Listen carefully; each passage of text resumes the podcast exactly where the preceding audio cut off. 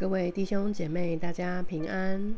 我们今这礼拜呢是圣灵降临节的第五主日。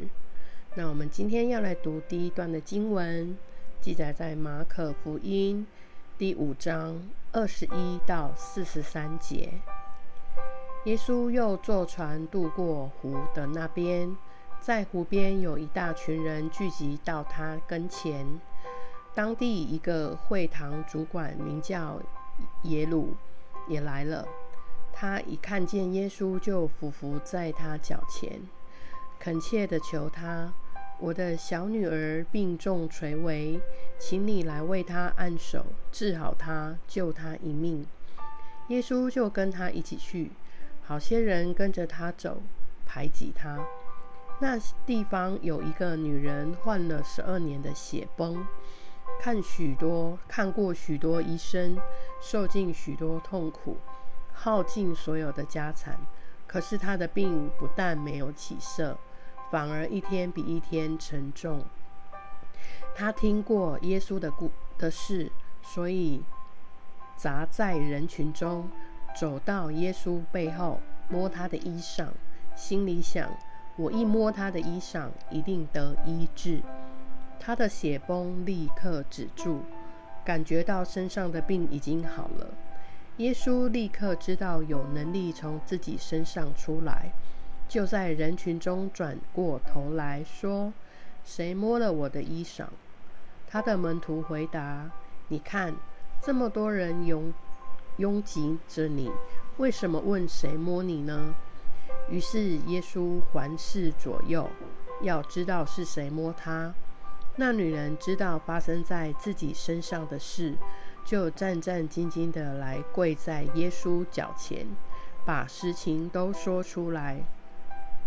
耶稣对她说：“孩子，你的信心救了你，平安地回去吧，你的病痛消除了。”耶稣还在说这话的时候，有人从会堂主管的家里赶来，告诉耶鲁。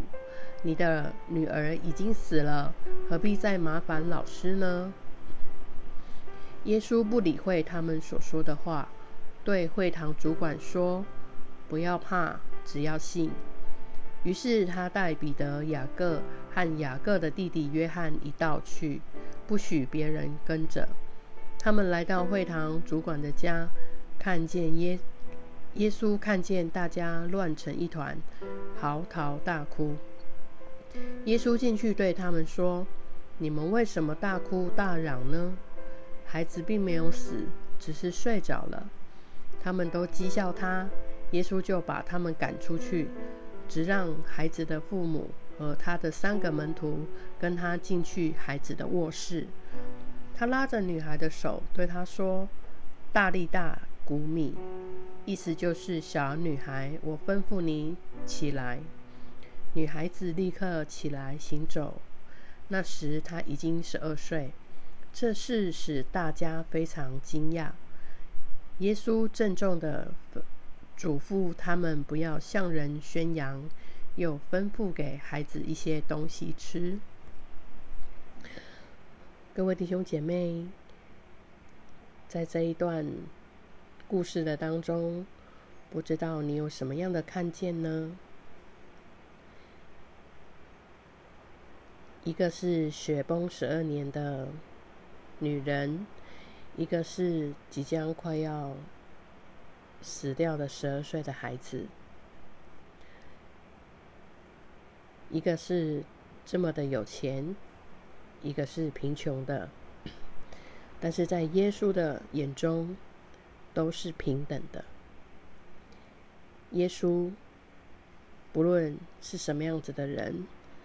只要对他有信心，耶稣都愿意伸手来搭救他们。